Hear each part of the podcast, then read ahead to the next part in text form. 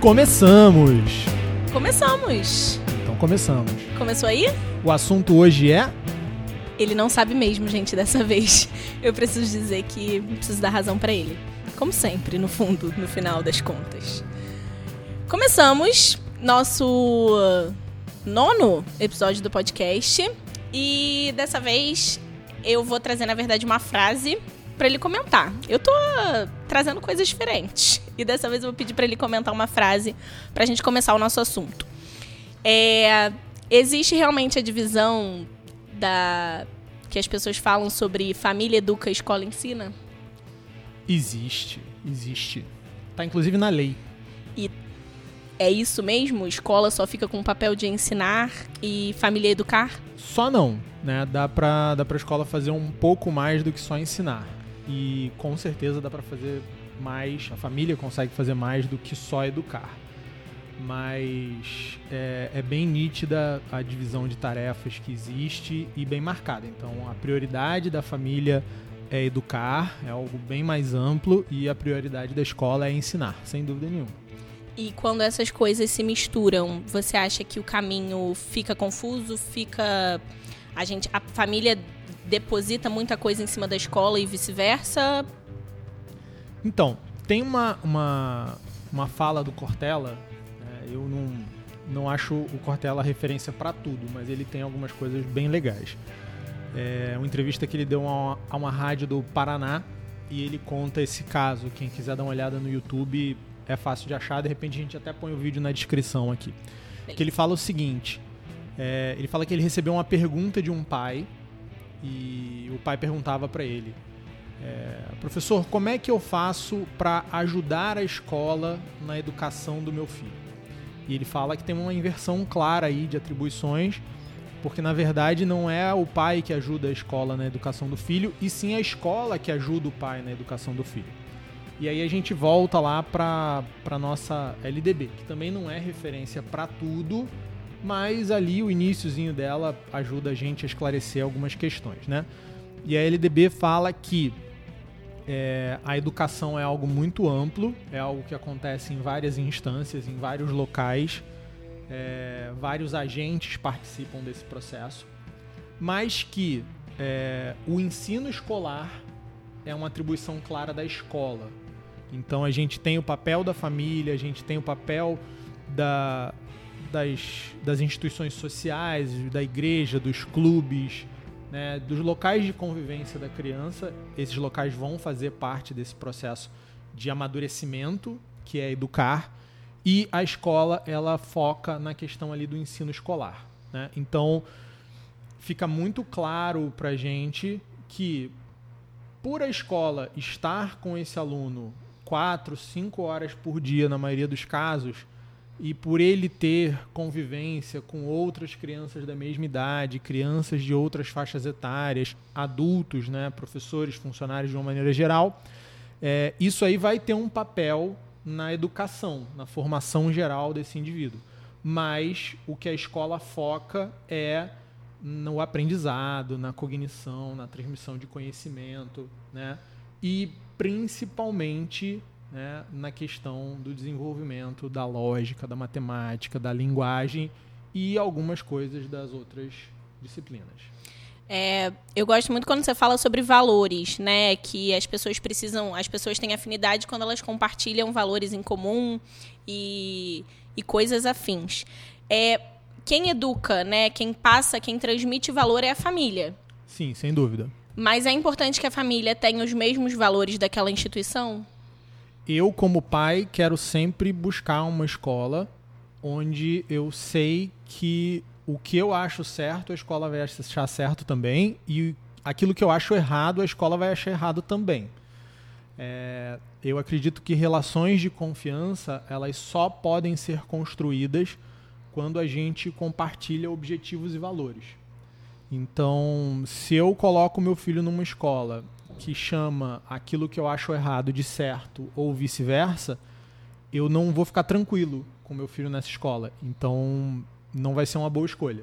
Então, eu acho sim, eu acho que as escolas elas têm o dever de serem claras naquilo que elas pregam, naquilo que elas é, ensinam e os pais têm também o dever de se manterem vigilantes e questionadores o tempo todo nesse sentido. É, e essa parte do ser vigilante e tá ali olhando o que a escola está fazendo, ações que a escola está promovendo, de que maneira a escola é, tem conduzido o processo educacional, é, existe uma maneira certa ou errada da família contribuir para a escola, para a educação da criança na escola? Ou não tem certo e errado? Não, Quer dizer, claro certo que... e errado existe, mas nesse caso. Não, eu acho que tem. Eu acho, não sei se certo ou errado exatamente, mas tem formas melhores e formas piores, né? É, obviamente, uma vez feita a escolha lá no início do ano, no final do ano anterior, você não está preso, mas você vai deve tende a passar pelo menos um ano naquela escola, convivendo com aquelas pessoas. Então, o primeiro passo da boa convivência e, da, e do bom diálogo é a escolha. Né? Uma coisa que eu vejo, eu atendo vários pais todo final de ano, principalmente época de matrícula e tal.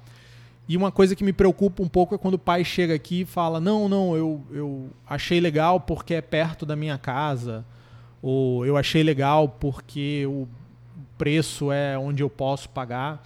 Obviamente que esses critérios eles vão entrar na decisão do pai, né? ninguém vai escolher uma escola que é 30, 40% acima do que o seu orçamento permite, o valor da mensalidade, nem você morando na freguesia vai escolher uma escola em Botafogo ou qualquer coisa do tipo, né? Mas e, e, essas, essas características elas têm que ser mais acessórias, elas têm que ser secundárias. Então, e, e eu vejo que muitos pais têm a dificuldade de perguntar efetivamente aquilo que eles querem saber. E eles acabam escolhendo por outras razões. Então, eu acho que o primeiro passo importante é a escolha. Né? É, e é aquilo que te move. Né? É, é aquilo que você está de noite assistindo um jornal e você fala: não, isso é um absurdo. Não, isso tem que ser assim sempre. Aquelas coisas que são mais é, do teu conjunto de, de crenças e valores, aquelas coisas que, que mexem mais com você, são as coisas que você tem que ver também na escola se a escola está alinhada com aquilo ou não. Então, perguntar é essencial. Com o ano começado, é, eu acho que esse diálogo ele se torna muito mais proveitoso quando ele é uma cobrança, é um questionamento para que aquelas posturas que foram prometidas se mantenham. Né? Então, olha só, é, vou dar um exemplo aqui. Eu posso achar como pai que bilíngue é essencial, ou eu posso achar como pai que aprender inglês muito cedo é besteira, eu quero que meu filho primeiro fique craque em português, saiba muita gramática e que isso é o importante. Não tem problema. É, eu não sou obrigado a achar uma coisa ou outra melhor. Eu posso escolher um, uma coisa, é, é, é minha escolha, é minha responsabilidade.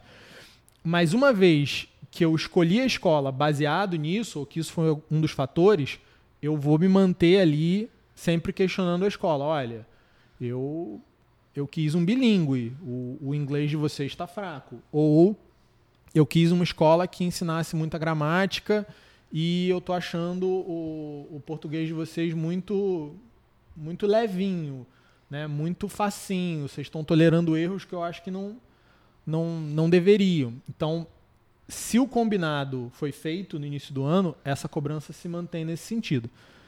Se o pai percebe ao longo do ano que ele acabou fazendo uma má escolha, não é que ele não tenha que falar nada, ele tem que sinalizar na escola, mas ele tem que entender também que é, o combinado é o combinado. Né? Então chega um ponto ali que, que não tem muito o que pedir, não tem muito o que questionar mais. É, é encontrar um outro lugar no ano seguinte. E aí, invadindo um outro assunto, mas que eu acho que tem a ver, que eu também vejo muita gente decidindo é o seguinte: ah, eu vou colocar meu filho em tal escola ou minha filha em tal escola porque os coleguinhas do prédio ou porque os coleguinhas que fizeram o segmento X foram todos para lá. Eu entendo que a gente queira manter as crianças num ambiente conhecido, eu entendo que a gente queira manter as crianças é, próximos a, a, aos colegas e que isso vai deixar o filho da gente feliz. Mas também não é um parâmetro legal de ensino. Às Colocar vezes, onde o amiguinho tá? É.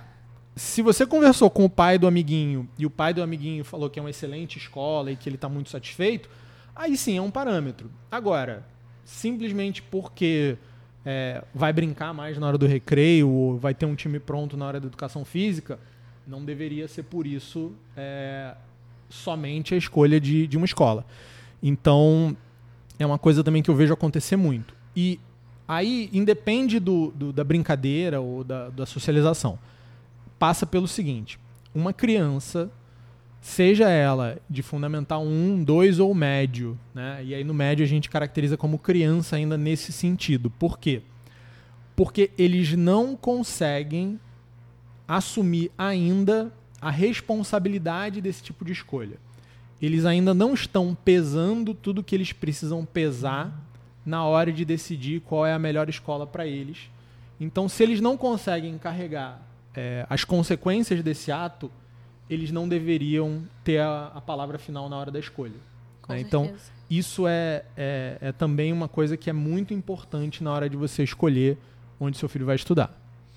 É, indo por esse caminho de escolha de escola que vai de encontro com os valores e com as características da família, é, você consegue dar pra gente, sei lá, umas três perguntas que você faria se você tivesse que matricular sua filha numa escola?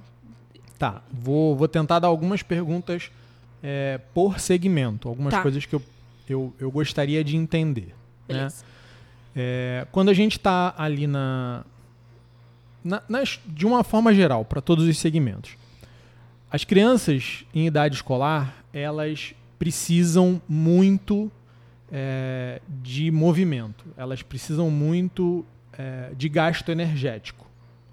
Isso não é só porque é legal para a criança, é porque elas estão crescendo, elas estão se desenvolvendo fisicamente. E uma das coisas que vai favorecer uma boa concentração, um bom rendimento, é se aquela criança está num, num equilíbrio energético bom, favorável. E aí esse equilíbrio energético ele vem tanto da, da relação de consumo e gasto calórico. Né? Todo mundo já viu uma criança ficar meio enlouquecida depois de comer uma barra de chocolate. Né? É, e a questão da vontade. Por que, que a criança fica enlouquecida quando come uma barra de chocolate e um adulto não? Ou se fica, não demonstra tanto?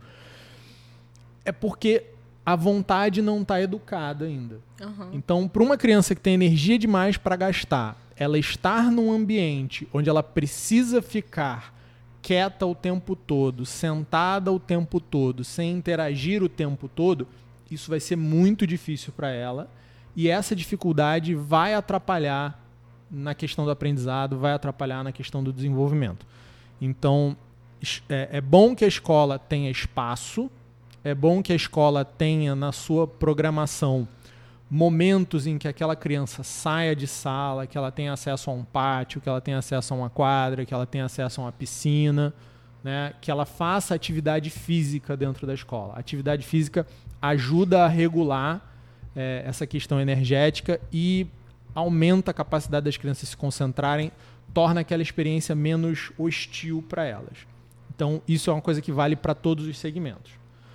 Eu acho que infantil muito pela fase do desenvolvimento, mas médio também muito porque é, é uma questão de equilíbrio, tá? Então, essa é a primeira coisa para todo mundo. No, no infantil e no início do Fundamental 1, uma das grandes chaves é como é que você alfabetiza e como é que você apresenta a matemática para aquela criança. A gente sabe que muita gente tem dificuldade com matemática porque já cresce acreditando que é chato, que é difícil, que não vai conseguir e que isso atrapalha muito. Então, se a escola tem uma estratégia bem definida, clara, para apresentar isso, já ajuda muito. E aí, não tem muito mistério. Não, é, quanto mais conhecimento você tiver sobre o assunto, melhor. Então, se você estiver interessado em ler sobre métodos de alfabetização, ou sobre métodos de ensino de matemática, método de Singapura, utilização de materiais é, tipo concreto, cozinher, beleza. Estuda, vai ser bom para você, vai ser bom para o teu filho, para tua filha. Mas o simples fato de você sentar com o coordenador da escola, perguntar como é que isso é feito e você entender já te fez andar 80% do caminho. E o que, que eu quero dizer com isso? É, às vezes a gente acha que quando o discurso está muito bem alinhado, quando o discurso está muito bonito, aquilo é legal. Mas não necessariamente a gente entendeu aquilo a fundo. Por outro lado, quando alguém senta e explica algo pra gente, a gente consegue entender de ponta a ponta, a gente meio que sai com uma sensação de ah, isso eu meio que já sabia, não sei se me agregou tanto. Prefiro a segunda opção. Eu, eu sempre, eu sempre prefiro errar pelo lado do tipo, cara, eu entendi tudo. Pelo menos ele não falou nenhuma grande besteira. Uhum. Do tipo, ah, não, é, é, aquela galera da, da, das dietas, né? Não, o segredo da dieta é o cara falar um negócio ultra contraintuitivo assim. Você fala, pô, será que é tão fácil assim mesmo? Será que é tão maravilhoso assim mesmo? Normalmente não é. Normalmente dieta é difícil. Uhum. Normalmente educar a criança, ensinar a criança não é tão simples assim. Coisas mais tradicionais funcionam muito bem. Então, se tem um novo cajuzinho, uma nova moda do verão que você acha que está sendo bom demais para ser verdade e que você não conseguiu entender 100% aquilo, não valoriza demais esse negócio não, porque realmente pode ser uma armadilha, né? Tá. É, então, ah, mas eu não entendo tanto sobre alfabetização, não entendo tanto sobre introdução aos conceitos matemáticos. É, o que, que eu faço? pede para o cara te explicar de um jeito que o seu filho entenderia qual é o processo. E se você conseguir entender, a chance dele estar tá sendo sincero, dele estar tá sendo honesto com você é muito grande. Né? É, se for para outros segmentos, então já tem algumas outras sutilezas. Né? Por exemplo, médio.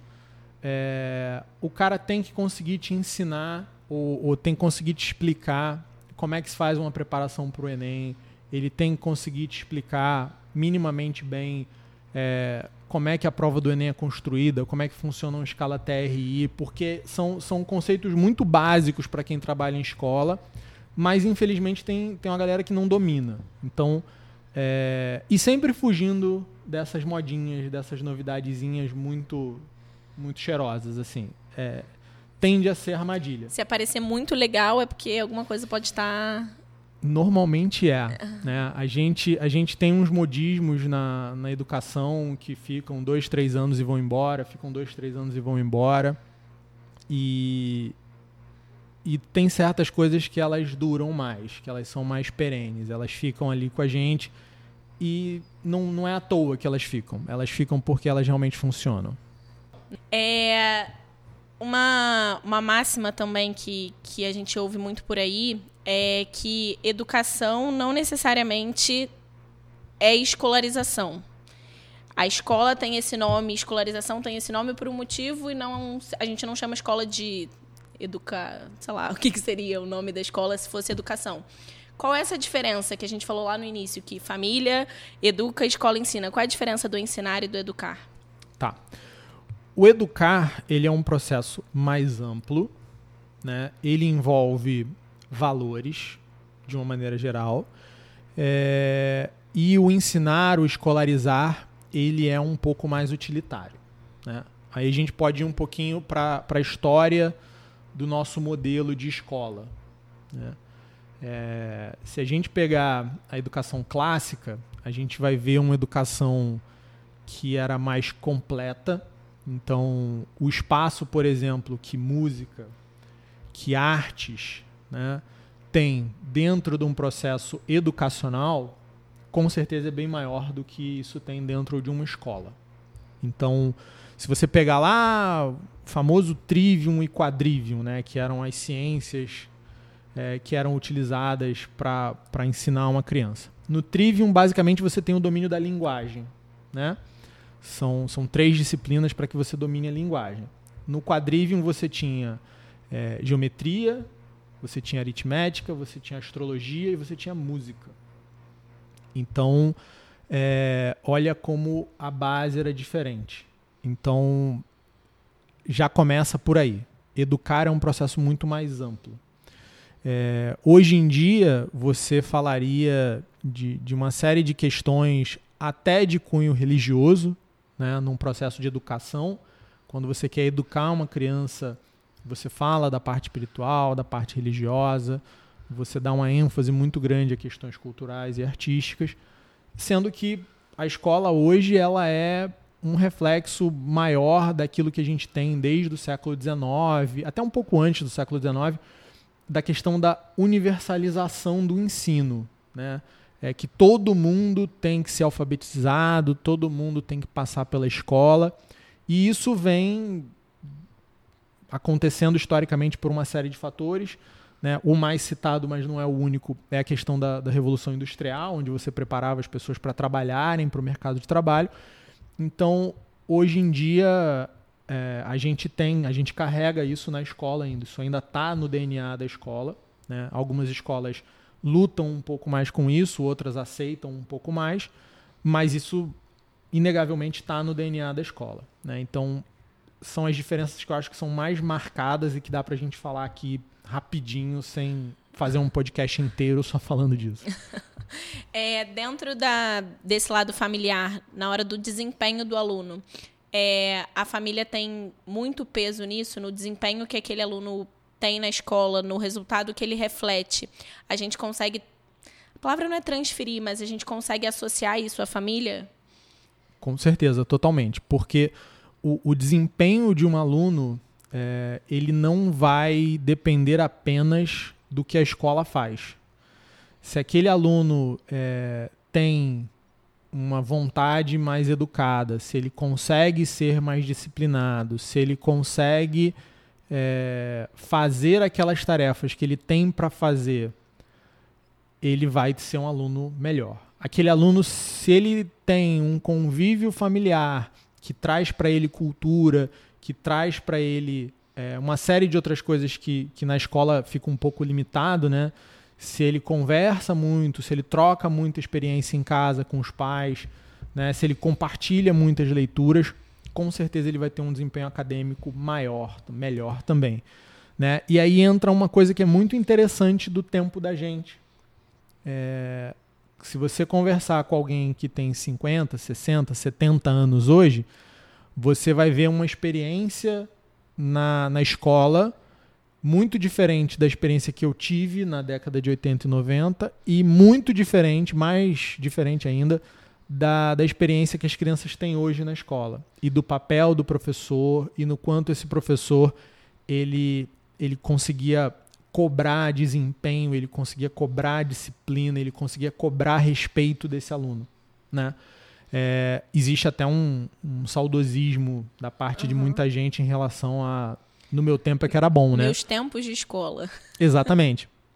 E hoje em dia, é, existe uma, uma, uma questão com muitos pais que, de um lado, pedem que a escola seja muito é, cuidadosa, dê muito espaço para a criança, entenda muitos erros, é, tem uma cobrança muito suave quando aquela criança não faz o que deveria, mas que, por outro lado, querem que, mesmo assim, a escola dê conta de transformar aquele aluno em alguém responsável, em alguém crítico até.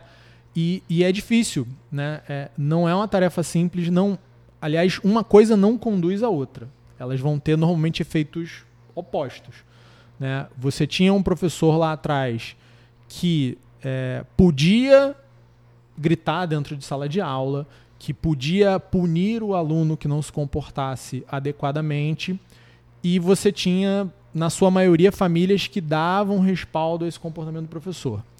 Hoje em dia, você tem, de uma série de famílias, é, um, um, comportamento e uma visão um pouco mais complacente, um pouco mais permissivo, um pouco mais protecionista, questionando muito a escola quando essas crianças tiram nota baixa ou quando essas crianças são advertidas por alguma indisciplina, né? É, e a escola tendo, na, na visão dessas pessoas, mais responsabilidade de obter sucesso nesse processo. Então, é, é dicotômico. Eu não estou fazendo uma defesa da escola. Uhum. Eu não estou falando que a escola está certa. Acho que a escola tem muito que melhorar. É, acho que a gente tem muito para caminhar ainda para poder é, oferecer coisas melhores aos alunos, experiências melhores a esses alunos, mas é, é, importante que a gente ressalte esse, esse paradoxo no comportamento das famílias também. Eu acho que, por outro lado, né, analisando agora, fazendo a crítica do lado da escola, é, uma escola que se esforça pouco em oferecer variedade de estímulos, uma escola que se esforça pouco em oferecer a questão é, que a gente estava falando do, de permitir que a criança corra, permitir que a criança brinque, permitir que a criança gaste energia e foque apenas no resultado, foque apenas naquela questão de vamos bater edital, vamos correr com conteúdo, vamos ficar quieto, vamos ficar um olhando para a nuca do outro, porque essa é a resposta para o bom desempenho, são dois exageros que precisam é, se equilibrar em algum momento para que a gente tenha sucesso no que a gente quer fazer aqui levando para esse lado do que, do que a família acha e do que a, de como a família se comporta, a gente falou numa edição também que muito do que os alunos trazem é críticas à própria a própria escola ou ao próprio processo, muita coisa a gente entende que vem do convívio familiar. É, e a gente estava falando também que educação é exemplo. Então, até que ponto o pai influencia o aluno a ele ser resistente a processos da escola? Eu vou responder isso com uma historinha. É, eu, quando era criança, que eu estava na escola, de vez em quando eu chegava em casa reclamando de algum professor meu, né? Ah, fulano é muito chato, fulano não escuta a gente, fulano passa muito, muito dever. É, e minha mãe sempre olhava para mim e falava: se você está reclamando desse professor, é porque esse deve ser o seu melhor professor. E, obviamente, que toda regra, quando é aplicada em 100% dos casos, ela vai cometer erros e às vezes erros bem grotescos assim. Mas é, eu acho o que eu acho engraçado nessa história é o seguinte: você tinha na, na, na visão da família, né, da minha família e de muita gente, né, a, a mãe e o pai de muitos amigos meus compartilhavam disso aí, era o seguinte: é, existe um componente de desconforto. É, a criança ela vai ser incomodada pelo processo, né? E existe uma diferença de um incômodo que prejudica para um incômodo que impulsiona, né? E, e, eu acho que, obviamente, não dá para fechar o olho e dizer que todo professor que o aluno reclama é um excelente professor, não é isso. Mas é, entender que se aquele aluno está confortável demais, está amando demais aquele professor, está achando aquilo tudo perfeito e em momento nenhum ele se sente incomodado, isso também não é um sinal de que está tudo perfeito, de que está tudo ótimo. Ele só pode estar tá acomodado mesmo. Uhum. Então, dá um pouco de trabalho é, acompanhar dá um pouco de trabalho entender como é que essas experiências elas elas estão acontecendo para aquela criança. Mas é, eu acho que a gente tem que buscar um, um, equilíbrio. Então eu costumo dizer em reuniões de pais o seguinte é, que eu como todos os pais que estão na reunião lá me assistindo lembro muito bem da minha época de adolescente e que eu nunca menti para os meus pais que eu nunca contei uma mentira, que eu nunca disse que eu ia para um lugar e acabei indo para o outro, que eu sempre falava exatamente a hora que eu pretendia chegar em casa, é, que eu sempre saía exatamente com as pessoas com quem eu dizia que eu estava saindo e coisas do tipo. E aí alguns pais ficam me olhando assim com aquela cara de ele é idiota, né?